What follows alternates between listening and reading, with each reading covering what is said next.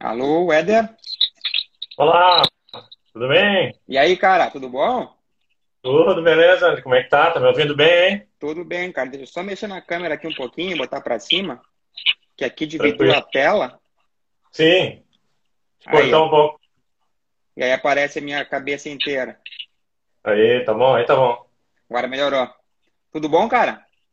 Tudo beleza, graças a Deus, tudo certo. Com saúde, né? É isso que importa, né, cara? O resto a gente corre atrás. Exato.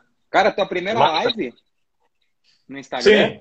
É É, eu- sim, no Instagram, a primeira live, é isso aí. Sempre tem a primeira vez, né? É, Te agradeço o convite aí, ótimo, né? Temos que estrear isso daí, né? É isso aí, cara. E que bom que tu aceitou, cara. Fiquei, fiquei feliz. É, tu é um cara que não é de hoje, que faz boas perguntas no meu Instagram, nas caixinhas, nos directs. Eu, cara, deixa eu bater um papo mais a fundo com o Éder aí, então, pra gente entender um pouco melhor. Cara, primeiramente, te apresenta, comenta é, se tu já investe, qual que é a tua história com investimentos, e aí a gente chega na parte final das tuas dúvidas aí pra gente bater esse papo aí. Ó, o Jacinto entrando. Fala, chefia! Vamos lá, Éder. Jacinto, conheço também. Bem-vindo, Jacinto. Conhece? Conhece? Bom, primeiro, conheço, conheço. Bom, primeiro, boa noite a todos, né? Boa noite. Obrigado, Andrew, por ter me convidado. Fico feliz pelo convite mesmo, de verdade. É um assunto que tem me interessado cada vez mais ultimamente, eu confesso. A gente já fala um pouco, né? É, Eu começo me apresentando, André, como pai do B, porque sem sombra de dúvidas é a minha melhor qualidade, disparado, assim. eu- É um menininho de três anos, vai fazer quatro anos, alguns meses daqui para frente, e com certeza é a minha melhor qualidade. Sou esposo também da Carol, é, e eu tenho formação em contabilidade e já atuo na área, atuo como na área fiscal, numa instituição financeira, na qual eu te conheci, tive o prazer de te conhecer, inclusive, na época, há torno de nove anos já, né? E, e também, recentemente, mais por propósito, assim, digamos, de vida, do que pensando em, em finanças, né? Eu também tô, dou aula, sou professor no curso preparatório para certificação da Ambima, CPA 10, para alunos de baixa renda. Ah, não sabia, cara. Que legal. Sim, sim, muito massa mesmo. Tá sendo, é uma experiência que há dois anos que eu estou trabalhando com isso, assim, digamos, e está sendo uma experiência gratificante. Imagino, imagino. Bom, e quanto a investimento, tu perguntou, né? Eu sim, já faço investimentos, eh, já estudo um pouco sobre o assunto, mas de fato eu acho que, que com a pandemia, assim, é quando me despertou muito mais interesse e eu comecei de fato a, a pensar mais, digamos assim, na- nas minhas finanças, né? Eu acho que eu já trabalho um pouco com isso, conheço um pouco, já conhecia o, o raso ali, eh, inclusive nas aulas eu falo sobre algumas coisas também, mas eu acho que a pandemia, assim, é quando eu comecei de fato a, a, a entrar mesmo e a estudar de cabeça e conhecer que de fato a gente precisa estudar, né? Acho que vai falar bastante sobre isso, te conhecendo um pouco e te acompanhando já há um tempo, né? Sim. E hoje tu já investe? Tu está começando apenas? Qual que é o teu cenário hoje com investimentos? Sim, eu tenho alguns, alguns investimentos, mas de fato eu me considero como iniciante, assim, é, eu acho que eu até tenho, tu tem visto ali, né, a gente tem interagido um pouco e, e de fato eu estou tentando buscar muito mais conhecimento do que sair entrando em algumas coisas sem saber, né, então eu acho que eu estou naquele passo ainda de estudar muito, apesar de ter algumas coisas, mas às vezes a gente entra em algumas coisas sem ter o conhecimento e, e eu entendi bem que isso não está certo, então é, eu tenho tentado primeiro mais me aprimorar das coisas, e eu acho que até esse interesse é o que me trouxe um pouco aqui hoje também, com certeza, para que de fato eu possa então me considerar um, um investidor, aí, um bom investidor, enfim. Acho que hoje eu me considero como iniciante, apesar de ter algumas coisas já é, organizadas, digamos assim, né? Entendi. Beleza. Cara, vamos lá então para a parte prática, cara. Quais tuas dúvidas? Tu anotou num caderninho? Tu fez uma colinha? uma coisa. Isso é sempre eu- o caderninho, né? Aquilo que eu, que eu puder responder, aquilo que eu souber responder, a gente Boa. bate um papo aí. Com certeza. Com certeza. Algumas coisas tu já, já mandou aí nas, na, na- aí na, na- no teu Instagram, que tu vai, vai passando pro pessoal nas, nas tuas stories. Enfim, Uhum. eu venho acompanhando e já até algumas coisas assim tu já vai respondendo. Até que- queria antes, acho que eu não te dei os parabéns pelo seu trabalho aí, que está sendo, de fato, a gente vê o dia a dia, todos que te acompanham te, te agradecendo, também te dando parabéns, porque de verdade tem ajudado bastante. Que bom. Esse é o, esse é o plano, essa é a ideia. Show. Mas, na verdade, sim, vamos começar pelo começo. É, é bom, né, começar pelo começo. A gente sabe que o primeiro passo, né, André, e tu é um cara que já falou bastante sobre isso, inclusive na última live que eu assisti também, é, o primeiro passo é a constituição do nosso fundo, ou os primeiros passos, enfim, mas para iniciar a gente tem o nosso fundo de reserva, né? Sim. E a maior parte do, de, quem, de quem, quem lida com esse assunto, né, sabe, indica ali entre 6, 12 meses é, do teu custo efetivo ali. Enfim, uhum. mais ou menos essa média, mas também não, é, não é esse o ponto, assim. E, e, se a gente trazer hoje, qual, qual, é o ponto que eu queria já te deixar para ti na mesa, né? É, se a gente pensar hoje, a poupança, ela está dando prejuízo, né? Vamos dizer assim, porque se a gente comparar ela com a inflação, a gente está perdendo dinheiro. De fato, né? A, inflação, a poupança não consegue acompanhar a inflação. Se a gente olhar para a renda fixa, né? É, a gente está vendo aí a Selic baixa, o, agora foi mantida recentemente, essa semana, semana passada, né? Pelo Copom a uhum. a 2% ao ano. A própria CDI, a DI, a taxa DI também está baixa, né? Então, assim, onde que, que tu, tu, tem, tu tem assim, estudado sobre o que fazer com esse fundo de reserva, né? A gente sabe da questão da liquidez, mas a gente sabe também, eu vejo particularmente hoje, uma dificuldade de tu endereçar assim, onde é que eu deixo isso, né? Uhum. É, porque, além da liquidez, tu também não quer guardar embaixo do colchão, né? Tu quer deixar em algum lugar que pelo menos mantenha a inflação, né? Sim. Cara, vamos lá. É, primeiramente, é, essa pergunta é muito boa, porque volta e meia isso aparece ainda mais com a Selic baixa, que o Brasil, desde 2016 para cá, né, saiu das, das, dos dois dígitos, né, daquela, daquela época de rentismo, para entrar em taxas um pouco mais é, é, justas, entre aspas, ou mais coerentes, embora a taxa de hoje também ela está fora do lugar. Esse 2% não era para ser isso. Ela está ali uma é uma taxa é, artificial, na verdade. Mas, de fato, a gente começou a entrar numa nova realidade de investimentos. Então, se antes a poupança, o CDI, rendia 14%, 15%, 22% ao mês, praticamente sem risco, hoje isso mudou completamente.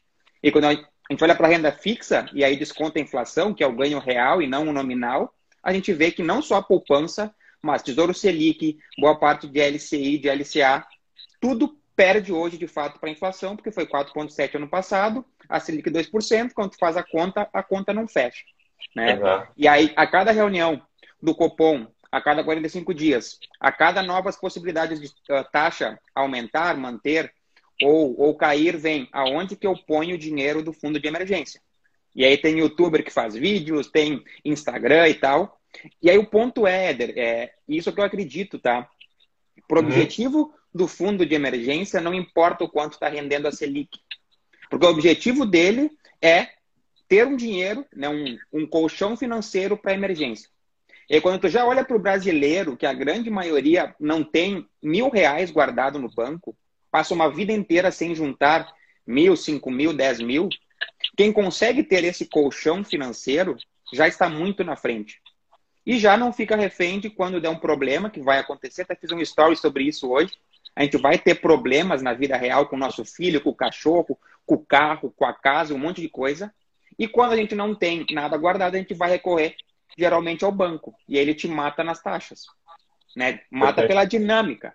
Então, Exato. ter esse dinheiro já é um passo muito à frente de milhões de brasileiros.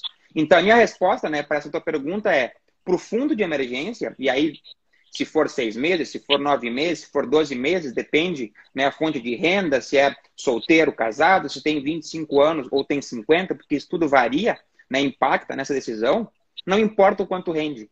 Porque o objetivo é, mesmo que perca para a inflação, tu não vai buscar rentabilidade no fundo de emergência. Ele tem como único objetivo te proteger. E aí entra aqueles dois pontos que tu há pouco citaste. Tem que ser algo seguro, então não, né, não pode ser uma coisa que do nada suma, não vai botar em Bitcoin, em opção binária, botar o teu fundo de emergência, e algo líquido que tu possa amanhã, numa emergência, é no máximo um, dois dias sacar. Então, se a Selic for para 2% e meio, para 3, cair para 1, ficar zero, como os Estados Unidos, por exemplo, vai continuar as mesmas opções. A poupança, Tesouro Selic, uma conta corrente com liquidez, algum CDB com liquidez diária.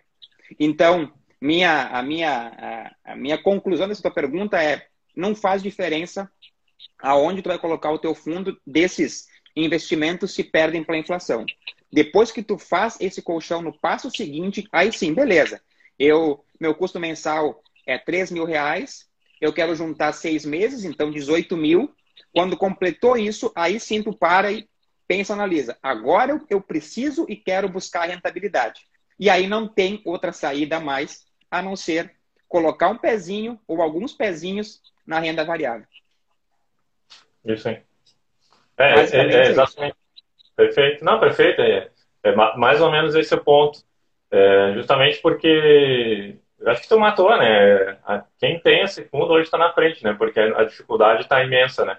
É isso aí. Mas uh, depois que a gente que, que, adquire isso também, é importante, eu acho que dar um olhar também de como, como Claro, a gente tem que cuidar, né? Tem que ter a liquidez, tem que ter tudo isso, mas também daqui a pouco, como a gente falou, ter algum lugar que tu possa fazer crescer esse bolo também, né? Claro que, a, como é que eu vou dizer assim, o, norte dele não é esse, né? Não é rentabilidade. Mas a gente precisa pensar nisso. Eu, eu pelo menos penso um pouco dessa forma, assim, né? Sim, é, onde tu menos é... perde, digamos assim. Isso, isso.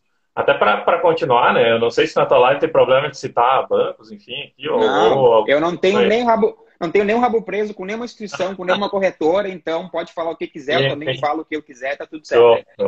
Não, daí para complementar esse papo ainda, na verdade, eu ia, eu ia colocar assim, a gente sabe que tem hoje fintechs aí que estão pagando, por exemplo, 100% da CDI e te deixar lá não, não é nem poupança que eles estão chamando, é como se fosse uma conta corrente uhum. lá pagando 100% da CDI, né? Que também tem liquidez e, e, também daqui a pouco é uma alternativa. Não sei qual é a tua opinião sobre isso.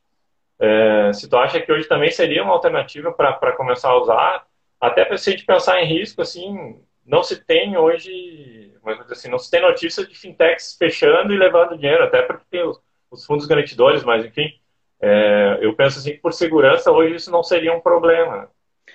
É, essa é, com as fintechs surgindo e aplicativos, e acho que tudo é fintech, na verdade, né? É, é ou muito próxima disso, é, sem dúvida que elas estão vindo para competir com os bancos, né? Para de alguma forma tentar tirar o cliente. Ou num, num, cartão roxinho, como no Bank, ou Mercado Pago da Vida, o PicPay. Eles querem de alguma forma ter um atrativo para novos clientes para ele sair do Itaú, sair do Santander e de outros grandes bancos. O ponto é, a maioria deles, eles rendem na, na, na conta corrente, paradinho dinheiro, na OCDI 100%. Então, quanto a isso, eu não vejo problemas, assim, de deixar o dinheiro ali. O único ponto é que tem pessoas, e talvez alguém na live aqui pode comentar agora, que tem dificuldade em não mexer naquele dinheiro que está disponível o tempo inteiro. Então, ah. tipo assim, muitas pessoas é, ah não, para eu ter o meu fundo de emergência, eu tenho que ter uma conta à parte, separada, seja lá onde for, para que eu não veja diariamente esse dinheiro, porque se eu ver, eu vou lá e passo no débito, no crédito, sei lá. Sim, sim. Então, para quem não tem esse controle, ter esse teu dinheiro no PicPay, no Nubank, Mercado Pago, onde for, que é o teu fundo, mas tá ali, tu abre o aplicativo e tu deu o dinheiro disponível, pode ser um problema para coçar o dedinho para né, fazer um pagamento, fazer o débito e aí usar o fundo para algo que não faz sentido, né, que não é para emergência. O ponto que eu, que, eu, que eu tenho certas restrições, embora, como tu bem disse, não se tem notícias de fintechs, de aplicativos que quebraram, mas, por exemplo, até veio uma pergunta para mim esses dias, né, o que, que eu achava do PicPay pagando, acho que 240% do CDI. Acho que é uhum. algo assim, 207, yes. alguma coisa assim. E eu falei, para mim tem um risco grande. Porque, por que, que, o, que o Itaú não, não paga um, um CDI desse percentual, por exemplo. Entendeu? Então, se Sim. tem aplicativo hoje, ele usa isso como forma de, cara, eu quero injetar capital, então vem né, investir aqui em mim para que eu possa aumentar o meu bolo. Só que qual que é o ponto? Uma coisa é tu ter ali 5, 10, 15, 20 mil reais. Agora, imagina tu ter 100 mil reais, 200 mil reais. Eu não colocaria o meu dinheiro em um aplicativo, se, se fosse um limite muito alto, assim, né, valor muito alto, que me promete um, não CDI 204%. Isso é fora da realidade. Aqui há um risco de crédito. Então, é, quando, né, quando, a, a, quando o prêmio é muito grande, há um risco proporcional. E aí muitas pessoas, ainda mais iniciantes, só olham para esse prêmio, assim como a pirâmide, como o Bitcoin que paga, né, o Bitcoin que chama o Bitcoin que paga 1% ao dia. Quando o prêmio é muito grande, há um risco proporcional também. Então, eu tenho essa restrição nesses casos em que aplicativos fintechs prometem é, muito acima o CDI é, para qualquer pessoa. Eu fico um pouquinho com o pé atrás. Perfeito. Não, acho que ótima análise, assim, te agradeço, porque realmente a gente sabe que quando está oferecendo demais fora da curva, aí com certeza tem que ver o que, que tem por trás, né? Porque não dá para sair atirando, nem só, daqui a pouco o risco, além do crédito, mesmo o risco está mais atrelado também ao valor que tu vai aportar ali, que nem tu comentou. Acho que, acho que essa é, é um ponto importante a se considerar, né? Sem dúvida. E essas empresas também, assim como muitas é, que não dão lucro, né? o próprio Nubank não dá lucro porque tem investidores bancando por trás, né? bancando para garantir essa remuneração, no caso PicPay, para o cliente. Agora, essa conta vai fechar até quando? Essa conta, ela vai de fato funcionar até quando? Então, esse é o ponto para avaliar nesses casos, nesses aplicativos que não dão lucro e estão prometendo um CDI totalmente fora da curva. Há um risco de crédito, na minha opinião, eh, para ter cuidado. Beleza. Uh, posso continuar na dúvida aqui? Claro, vai lá, meu. A gente tem ainda 40 minutos, tá? Porque uma hora no Instagram corta a live. Na última live faltava 40 segundos, tava falando e caiu a live. Então a gente termina uns 5 minutinhos antes aí para garantir. Combinado. É... Mas beleza, vamos lá, né? Então falamos, fechamos o fundo, montamos o fundo aí, enfim, não, nós fechamos, né? não importa onde vai. Importante tu ter ele, né? Esse é o fundamental. É. É, mas também tem um, é, umas histórias, digamos assim, alguns comentários, onde muita gente diz, ah, tem um fundo, ok, agora tem que começar obrigatoriamente na renda fixa. Depois tu vai para variável, depois, sei lá, depois tu começa a pensar em ações, né? Vai em fundos de investimento primeiro, depois vai para ações, enfim. É, eu não sei se isso é uma lógica correta, né? Porque, e daí até queria ver tua visão, essa é a pergunta, né? Porque é, eu já falei um pouco, né, sobre a questão da renda fixa, acho que até da, a pandemia piorou um pouco isso, a recessão no mundo, Brasil, né? É, a renda fixa hoje não é uma alternativa assim das melhores, né? A não ser que realmente tu não tem nenhum conhecimento para onde fugir, a uhum. renda fixa te dá pelo menos a maior segurança hoje, né? É, mas se tu quiser arriscar um pouquinho mais, hoje eu não vejo que o caminho é manter a renda fixa. Assim, não sei o que tu vê sobre isso, assim, o que tu pensa sobre isso.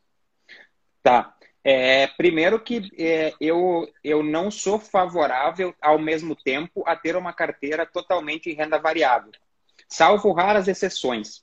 Tá? Como esses dias eu respondi num, uh, num histórico. A gente não pode comparar o tio Uli, o Fábio Holder, o Primo Rico, o Bruno Perini, esses caras que são milionários, o quanto eles podem correr de risco do que com o Joãozinho da Silva, que é pai de família e ganha 5 mil reais por mês. O risco que esses caras podem. Tem... Oi?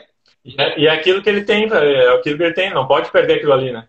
Não faz sentido correr o mesmo risco. Então, para pouquíssimas pessoas que já uh, estão num outro patamar, talvez ter uma carteira né, com renda variável 100% pode fazer sentido, porque esse cara já tem várias fontes de renda, esse cara já tem, já investe em outras empresas. Então, assim, ele está diversificado em outras formas que não apenas a bolsa. Então, ele pode correr um risco, entre aspas, nesse ponto. Agora, para quem né, não. E é muito essa a, a, a minha filosofia, para quem não investe profissionalmente, é aos pouquinhos.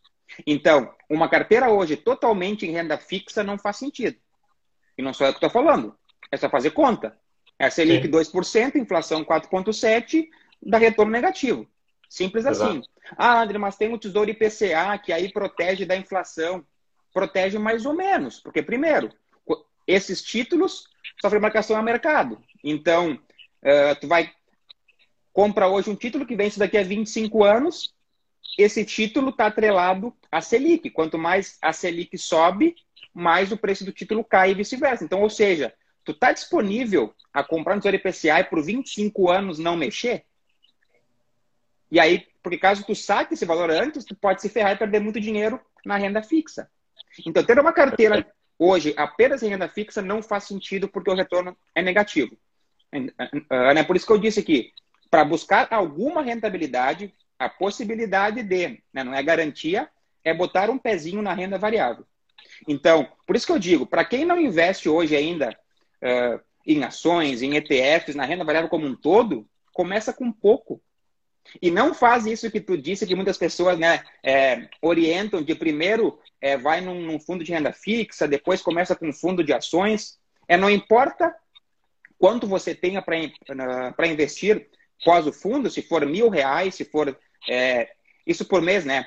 Em, em aportes, ou for 50 mil reais, já comece a montar uma carteira com a maior parte em renda fixa. A minha carteira, até isso que eu, que eu hoje vou falar, nunca falei para ninguém, eu acho. A minha carteira, há quase dois anos, ela tem mais da metade dela é renda fixa.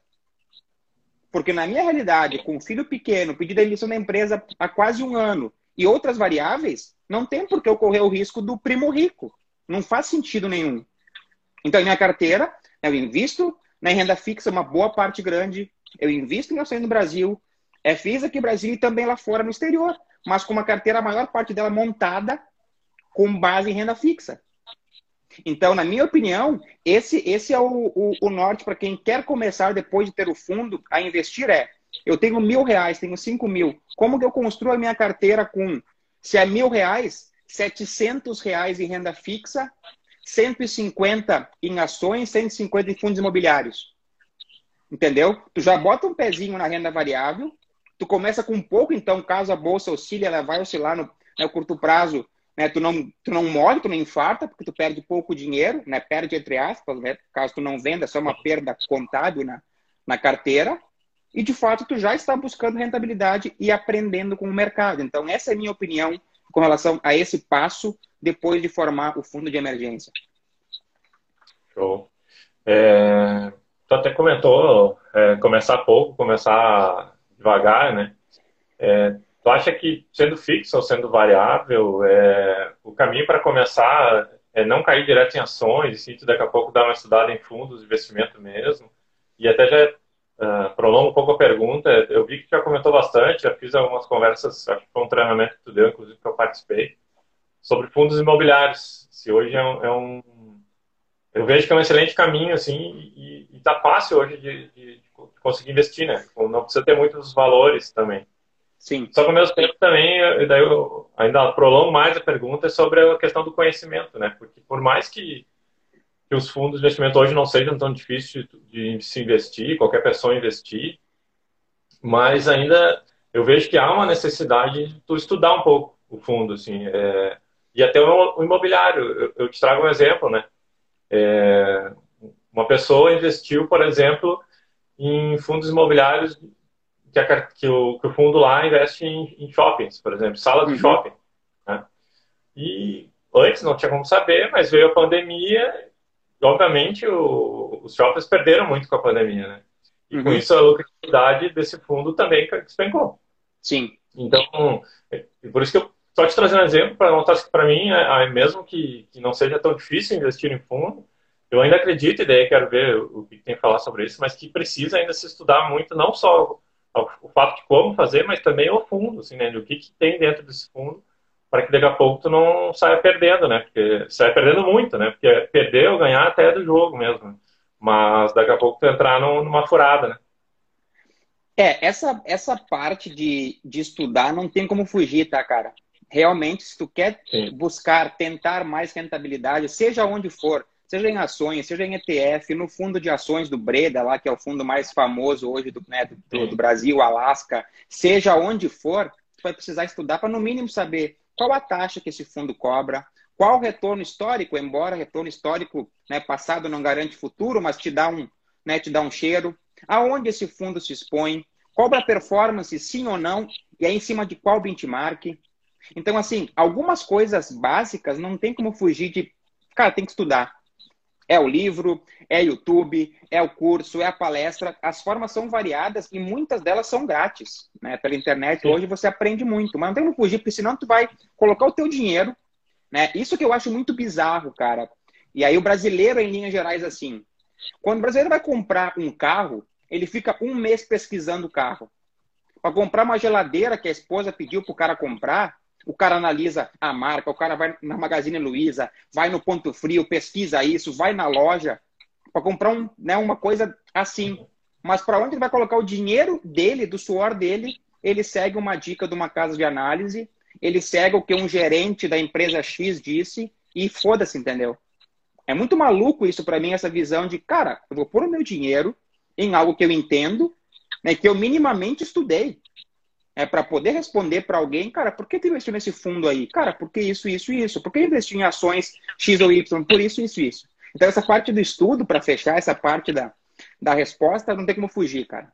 Para buscar mais rentabilidade, além do que hoje né, né, a, né, a Selic CDI paga, vai ter que estudar. Qual dos ativos tu vai estudar? Aquele que para ti faz mais sentido.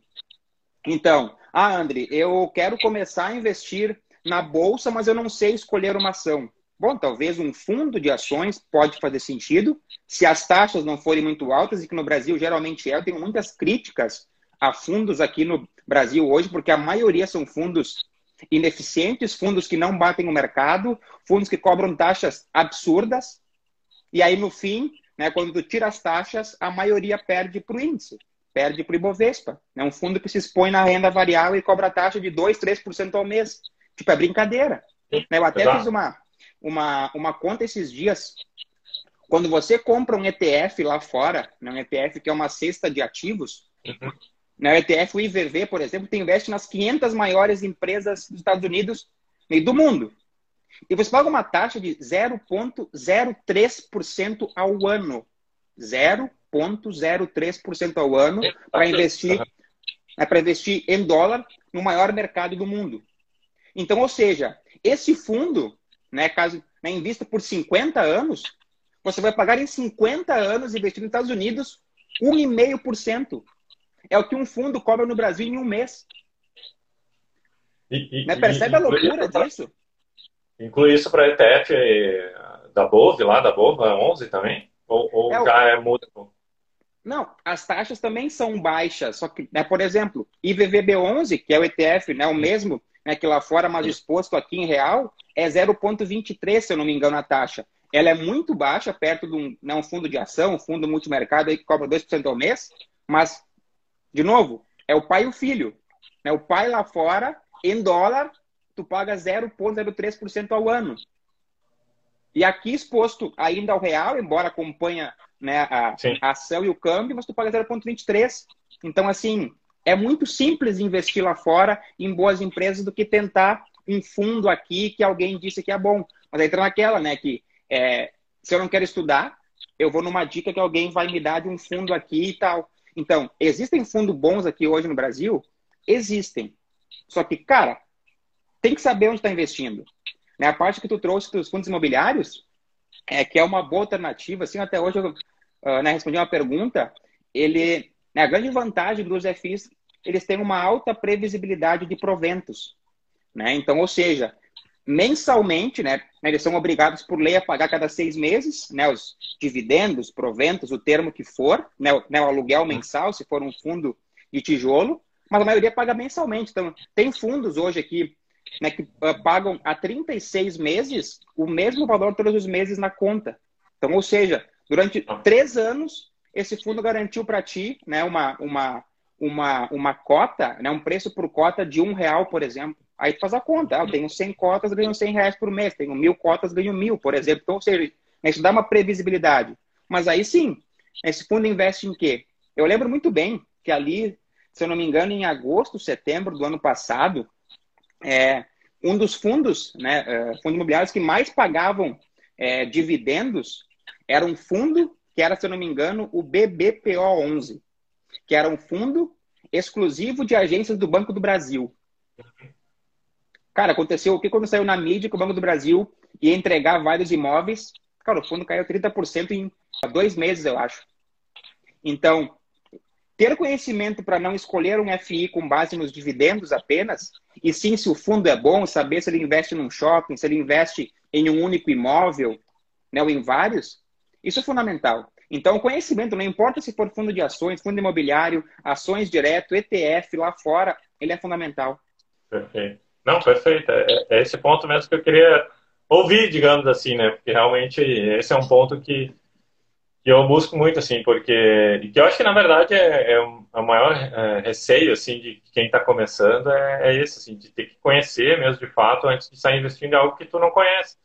E não Sim. adianta olhar só para rentabilidade, né? A gente tem que olhar para, de fato, para todo fundo, para o histórico dele, para né, o que, que ele pode render, né? Então, é, e segurança, né, liquidez, tudo isso. Então, esse é um ponto que eu queria mesmo ouvir de ti, assim, porque... Esse para mim é o maior erro, tá? Esse para mim é o maior erro, ainda mais falando em fundos imobiliários. Escolher o fundo com base nos dividendos. E é isso que geralmente corretoras e casas de análise, uh, análises vendem para o cliente. Eles mostram para ti ah, né, uma, uma, uma lâmina lá, um papel que tem o nome do fundo, né, o, o código do fundo, o preço da cota e o DI nos últimos 12 meses. Isso aí. Então, esse não é o critério para escolher um bom fundo, o quanto que esse fundo até então pagou em dividendos. Porque não é o dividendo que fala se o fundo é bom. É o fundo bom que paga bons dividendos. Então, muita gente uh, jovem, iniciante, assim, né, enfim, que nunca investiu, olha, nossa, esse fundo aqui paga dividendo de 8%. Aí, aí você vai ver, ele investe num único imóvel. Então, ou seja, é um fundo monoativo que tem um único cliente.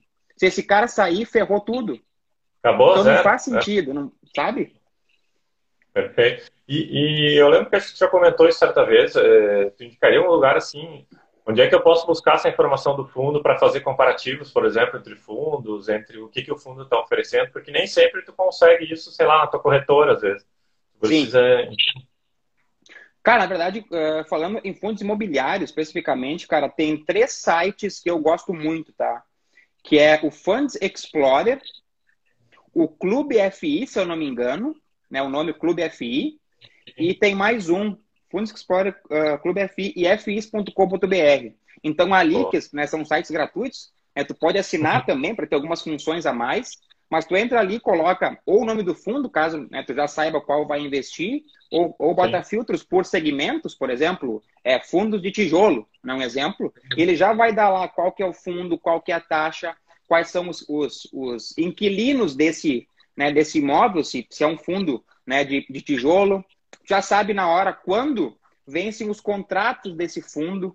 Então, ou seja, você vai investir num fundo que paga bons dividendos, que tem 10 clientes, mas que vencem em um ano os contratos ou em dois anos, olha o risco disso. Agora você pega um fundo que paga um pouquinho menos de dividendo, mas contratos vencem em cinco, em seis anos, ou seja, você se protege mais nesse sentido. Então, é são essas nuances. A rentabilidade vai durar pelo menos, né? O, risco, com certeza, tu falou, né, do exemplo. Imagina se tem um. A rentabilidade pode estar boa no histórico, no comparativo, né? Mas tu não sabe se amanhã acaba o contrato, não adiantou tu entrar no fundo hoje, né? Então é importante, é. mas é boas tuas dicas aí, porque eu acho que é fundamental a gente ter um lugar para buscar essas informações antes de fazer o investimento. E isso para mim é mais importante, porque isso vai falar se o fundo é bom. O quanto ele paga de retorno para o outro, muda alguma coisinha, tá? Pode ser até menos. Mas você pega uhum. um fundo que tem 15 inquilinos, que tem contratos que vencem em 4, 5 anos, e pagam um yield de 0,6, por exemplo.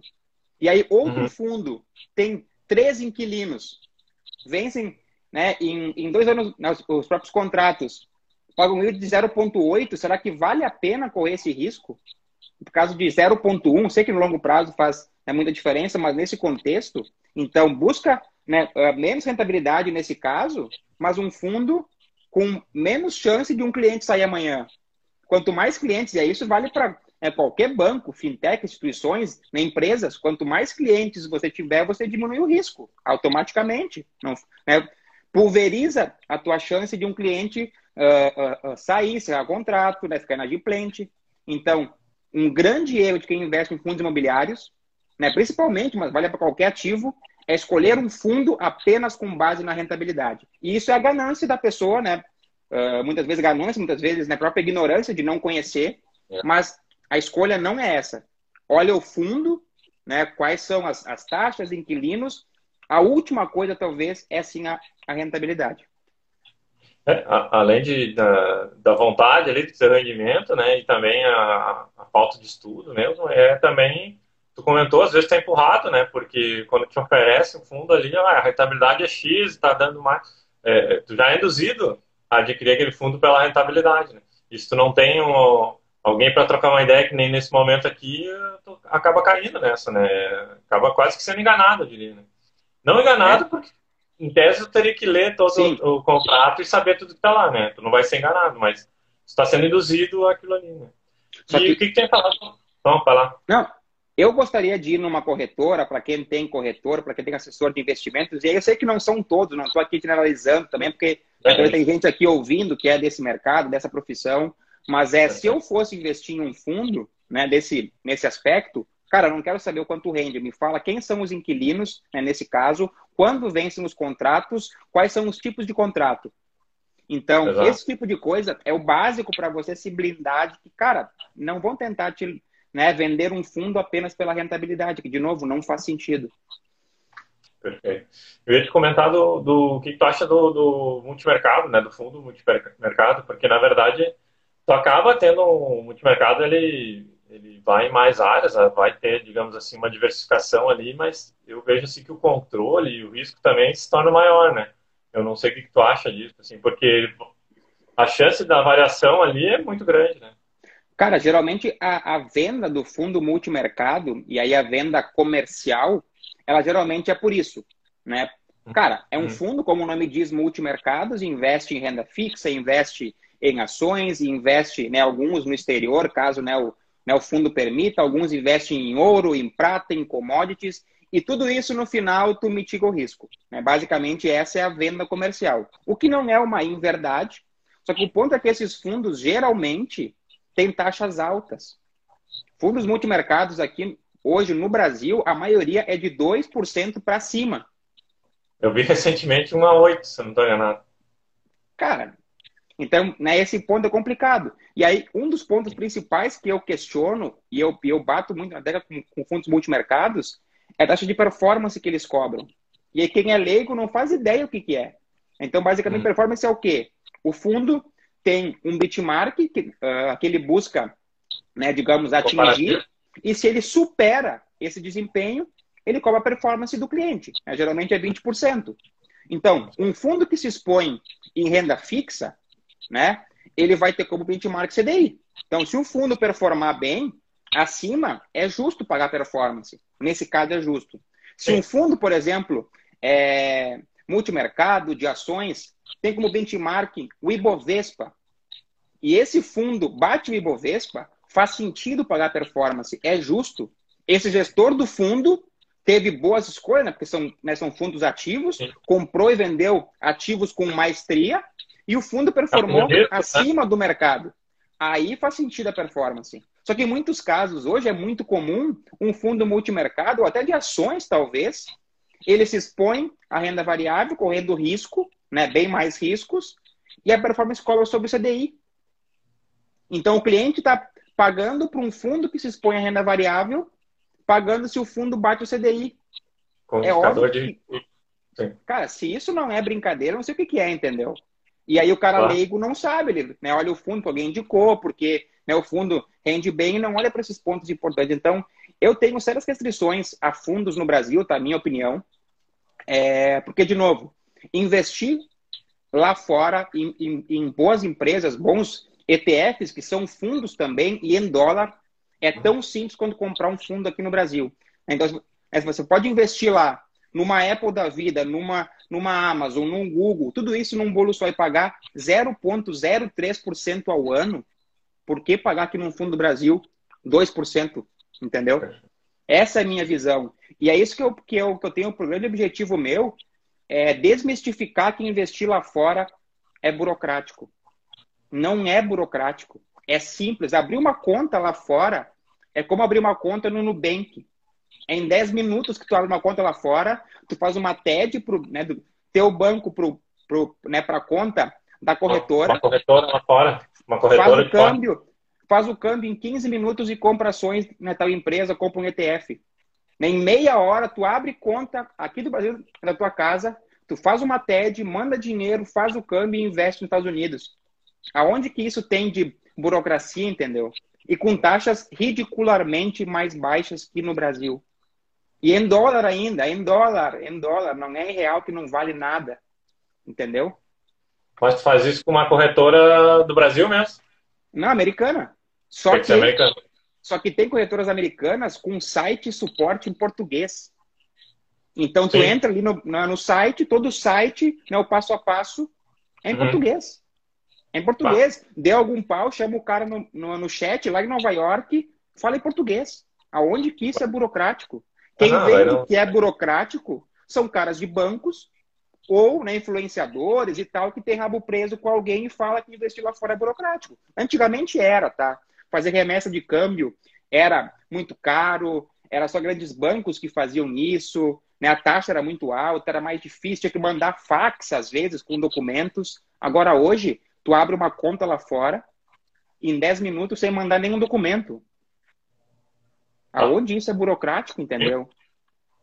Com taxas então, menores e provavelmente... Com taxas menores, empresas, empresas muito maiores. Então, o cara, Sim. ah, eu invisto em Oi ou em Apple? Eu invisto em Magazine Luiza em Via Varejo ou em Amazon. Cara, o esforço, a simplicidade é a mesma. Vai lá fora, entendeu?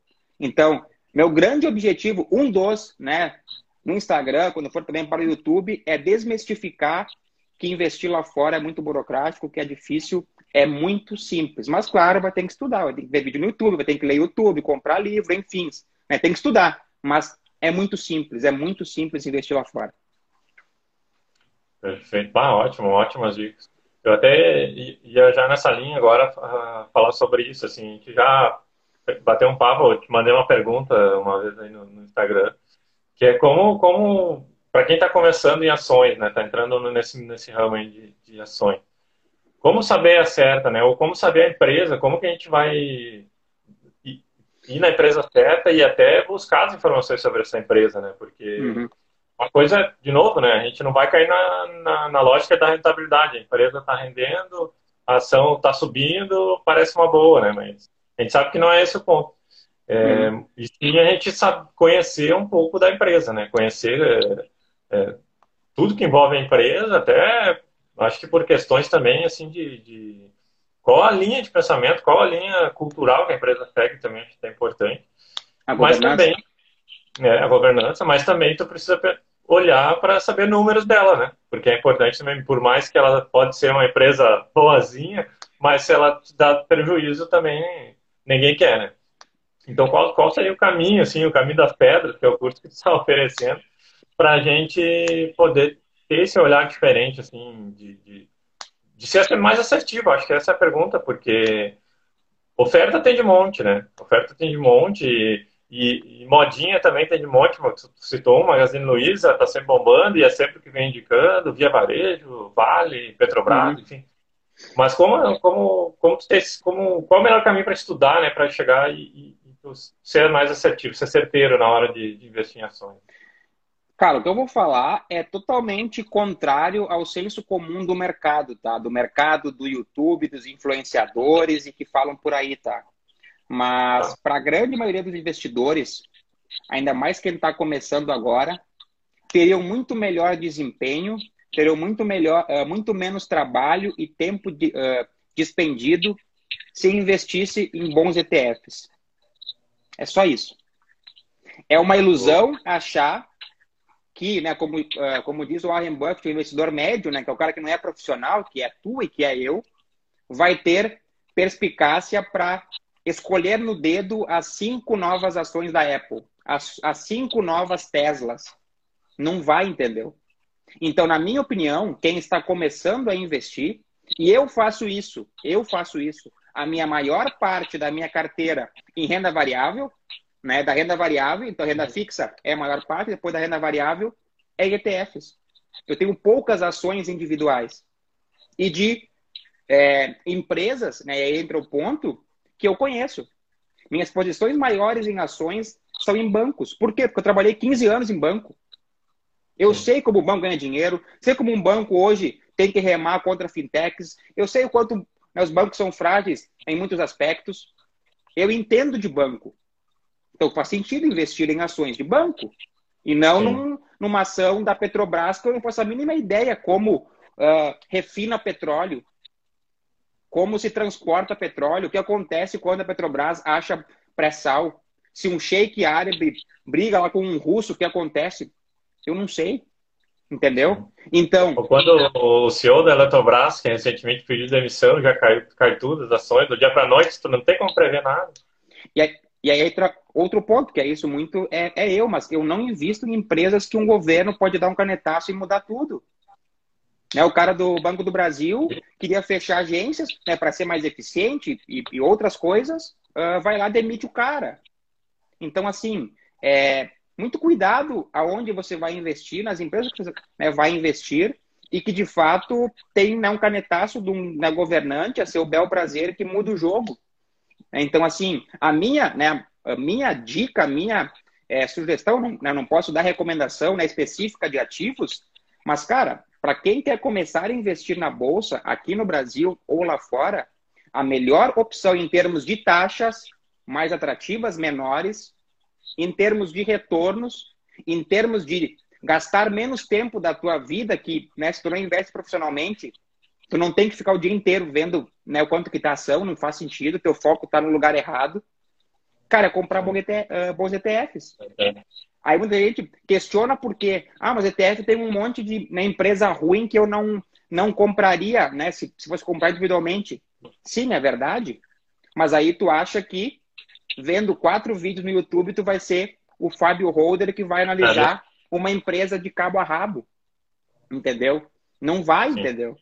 Então, ao meu ver, né, isso vai contra o mercado, contra os, os youtubers, né, a maioria deles é investir em bom, uh, bons ETFs com taxas baixíssimas, né, se, se possível lá fora, teu dinheiro em dólar, né, na maior potência econômica do planeta Terra, e você, né, uma vez por mês, abre o seu home broker, né, vê o ativo, faz um aporte, fecha o, né, o né, home broker, segue a tua vida, é trabalho, né, família e tal. Aí, com o tempo, você vai, aí depois de seis meses, depois de um ano, você vai aos pouquinhos, né? Daí sim, vendo qual empresa que você mais conhece, qual ramo que você trabalha hoje. Então, por exemplo, se tem algum médico aqui na, na live, pô, alguém conhece mais desse setor do que você? como, né, como as empresas, né, é, tipo Fleury, Hermes Pardini, enfim, quais são os desafios desse setor, né, pode ser um indício de, cara, deixa eu pesquisar empresas do ramo de saúde se eu sou um médico. É, é, se eu trabalho há 10 anos né, em varejo, faz sentido talvez olhar mais de perto via varejo, Magalu, a Amazon, porque tu conhece a dinâmica. Então pode ser uma dica essa de né, por onde eu começo investindo. Ou ainda empresas né, que de fato tu é cliente já. Cara, se tu é cliente, né, se tem uma marca que tu é apaixonado, se tem uma marca que tu usa, que tu, é, quando é, liga para né, eles, eles te atendem bem. Né, por que não pensar em investir, né? Embora né, vai entrar o ponto que tu trouxe, né? A empresa ser bonitinha, boazinha, não resolve se não tiver bons números, né? Mas aí tu é. né, vai lá e olha, pô, essa empresa não para de aumentar seus lucros né? Seu, seu market share, faturamento, seu ROI é bom, não tem dívida. Pô, é uma boa empresa. Eu sou cliente, eu, eu pago hoje quando eu compro um computador, um tênis, uma camisa, por que não investir nela? Então, esses podem ser alguns gatilhos, digamos assim, na minha opinião, para quem quer começar a investir escolhendo uh, uh, né, ações individuais. Mas, de novo, na minha opinião, para quem está começando na bolsa, a maior opção, né, em termos de taxa, de tempo despendido e de menos esforço, né? Mais simplicidade, que é uma das, das premissas que eu uso, cara, investir em bons ETFs, ainda mais fora, né? IVV, alguns né, outros ETFs em dólar nos Estados Unidos. Perfeito.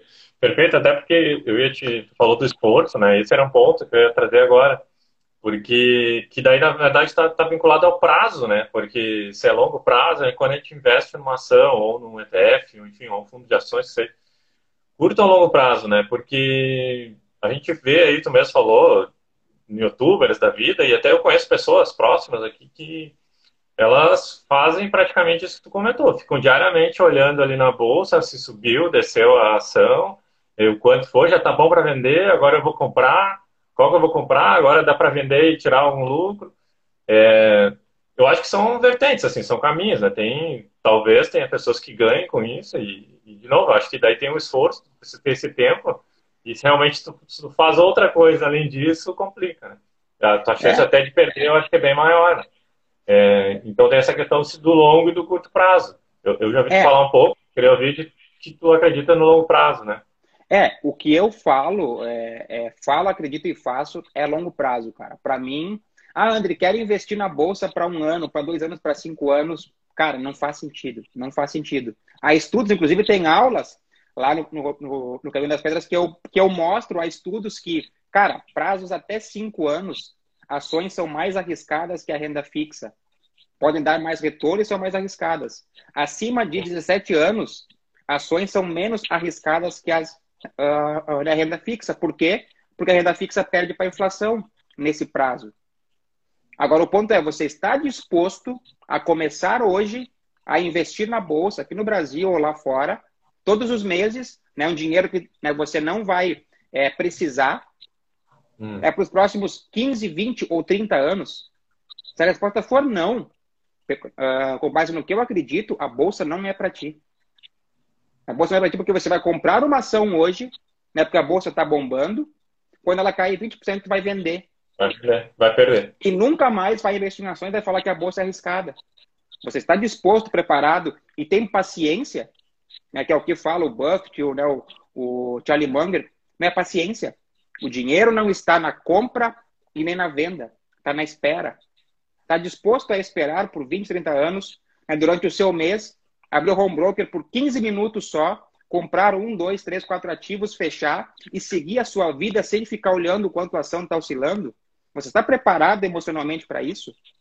Se for não a resposta, a bolsa não é para ti, na minha opinião, nesse momento. Pode ser que né, com o tempo você né, é, é, vai desenvolvendo isso, mas no momento não é. Porque vai vir uma crise, vai a bolsa cair 50%, você vai fazer o que se você não está preparado emocionalmente para isso? Vai vendendo prego, entendeu? Então, bolsa para mim, né, o único caminho que eu acredito, tem outros caminhos do day trade, do investir é, é para uma semana, mas eu acredito, faço e ensino que bolsa de valores é longo prazo. E quando né, tu olha todos os grandes investidores, o que eles têm em comum é longo prazo e, primeiramente, antes de buscar rentabilidade, se proteger. Não perder tanto ou não perder quase nada, digamos assim, numa crise. Né? Perder menos do que a média né, gananciosa, que busca altos retornos e por aí vai. Não sei como é que a gente está de tempo aí, André, mas eu ia só comentar. Tá? Eu só ia comentar que, que, na verdade, tudo isso que a gente falou também fecha numa coisa que é o objetivo, né? Porque se a gente pensar, meu objetivo é curto prazo, talvez ações não é o caminho. Então, né, se é eu isso. quero ter uma estabilidade a curto prazo, para, sei lá, eu quero trocar de carro, sei lá, quero comprar um, enfim, claro que a curto prazo é difícil ter uma rentabilidade dessa, mas é, eu quero só render ali para juntar meu bolo e depois tirar e fazer algum investimento talvez ações não é o caminho, vai ter que procurar outro, né? Agora que a gente falou, ah, não, mas esse dinheiro é, sei lá, para minha aposentadoria, lá no, daqui 30 anos, eu pensar em, em, em ter esse, esse rendimento, essa lucratividade. Esse ponto é, é, é... O objetivo está muito vinculado a isso, né? Sem dúvida. Ele é o sério, na verdade, cara. E que bom que tu tocou nesse ponto, porque é, não existe é, melhor investimento, né? De fato. É para que que tu quer? André, onde eu invisto para daqui um ano comprar uma moto? Cara, qualquer coisa menos renda variável. Onde eu guardo dinheiro para comprar uma casa daqui dois anos? Qualquer coisa menos renda variável. Poupança, uhum. CDB, aonde for. Ah, mas não vai render nada. Não, não vai render nada. Mas é o que é mais seguro para esse prazo. Ah, André, tive um filho agora que nasceu, né? Onde eu invisto para ele?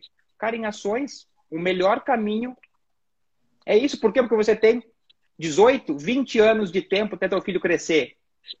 Tem o tempo a favor. Não faz sentido a criança nascer e botar na poupança porque é seguro. É, você tem 18 anos, no mínimo, investindo até ele poder tirar o dinheiro. Então é muito né, disso. Para que, que você quer investir? Para algumas coisas, não faz sentido ações. Não faz sentido lá, né, mandar dinheiro lá para fora se você vai daqui seis meses né, tem que sacar de novo. Então, muito vai disso do objetivo, né, cara? É, e até os, os impostos, os tributos que a gente não comentou, né? Tu tem que pensar bastante nisso, porque daqui a pouco se tu vai colocar e vai tirar rápido, né? Tem, tem, paga IOF, paga vai perder. Vai perder. É. Exatamente. Cara, Bom. posso fazer minha chamada para ação aqui na, nos últimos dois minutos? Vai Pessoal, lá. quem, quem tá aqui na live, quem quer começar a investir no Brasil, na Bolsa, quem quer começar a investir nos Estados Unidos, de um modo simples, né, e se não for profissional de mercado, assim como eu não sou, no link da minha bio está o, o, o link do Caminho das Pedras, que é a minha forma de investir na bolsa, de escolher boas empresas da bolsa em 15 minutos por mês, não mais do que isso. Tem um vídeo lá para entender como funciona o método, quais são os pilares. Então, assista o vídeo lá. E para quem se sentir essa vontade, seja bem-vindo. E basicamente é isso. O link da bio está disponível ali. Assista o vídeo. E é isso. Éder, temos um minuto e meio, cara. É... Ah, só queria te última... agradecer, né, Só queria te agradecer aí de novo pelo convite. Bate-papo sensacional aí, adorei. Tudo, todas as dicas que tu deu, vou Inclusive, várias me serviram de fato mesmo. Eu vou sair daqui já pensando nelas. É, te desejar boa sorte na tua caminhada, boa sorte para todo mundo no curso aí. É, tudo de bom também para o Vicente, que logo passa essa fase, tenho certeza que vai passar. Vai. E é isso aí, só te agradecer. Beleza, cara. Muito obrigado aí pela tua participação e eu fico feliz de estar podendo ajudar, seja com stories, com uma live. Essa live, né, aliás, eu, eu quero fazer lives é, né, mais, mais frequentes, né, talvez duas por semana, com seguidores que fazem boas perguntas, que eu sinto que de fato né, estão é, é, é, é, focados também com alunos, né? É porque de fato eu penso que onde eu agrego mais é num post né, no meu Instagram, né, o que pode ter umas dicas legais, ou é uma hora uhum. de bate-papo assim. Na minha opinião, essa maneira agrega mais, na minha opinião. Então, enquanto isso fizer sentido, vou fazer lives. Essa live de hoje vai estar tá no, no meu Instagram e também no meu uh, uh, podcast, tá? Então vai para lá também. Quem quer ouvir, né, lavando a louça, na academia, onde for, vai poder também ouvir. E, cara, obrigado tá, pela tua participação, pela tua interação né, no meu Instagram. E, cara, o que precisar, conta comigo, manda direct, caixinha de perguntas, fica bem à vontade aí. Eu acho que o Instagram permitiu né, a minha live de uma hora, porque é, deu uma hora e não apareceu o contador aqui. Uhum. É, então, acho que ele né, liberou lives mais de uma hora. Mas enfim, cara, obrigado. Tá. É, obrigado quem esteve presente ao vivo aí, quem né, uh, for depois ouvir né, pelo, pelo, pelo podcast ou também na minha, né, uh, no meu feed no IGTV. Beleza, Éder? Valeu, um abraço a todos aí que nos assistiram também. Um abraço, André. Tudo de bom. Valeu, cara. Obrigadão aí. Boa noite. Tchau, boa noite.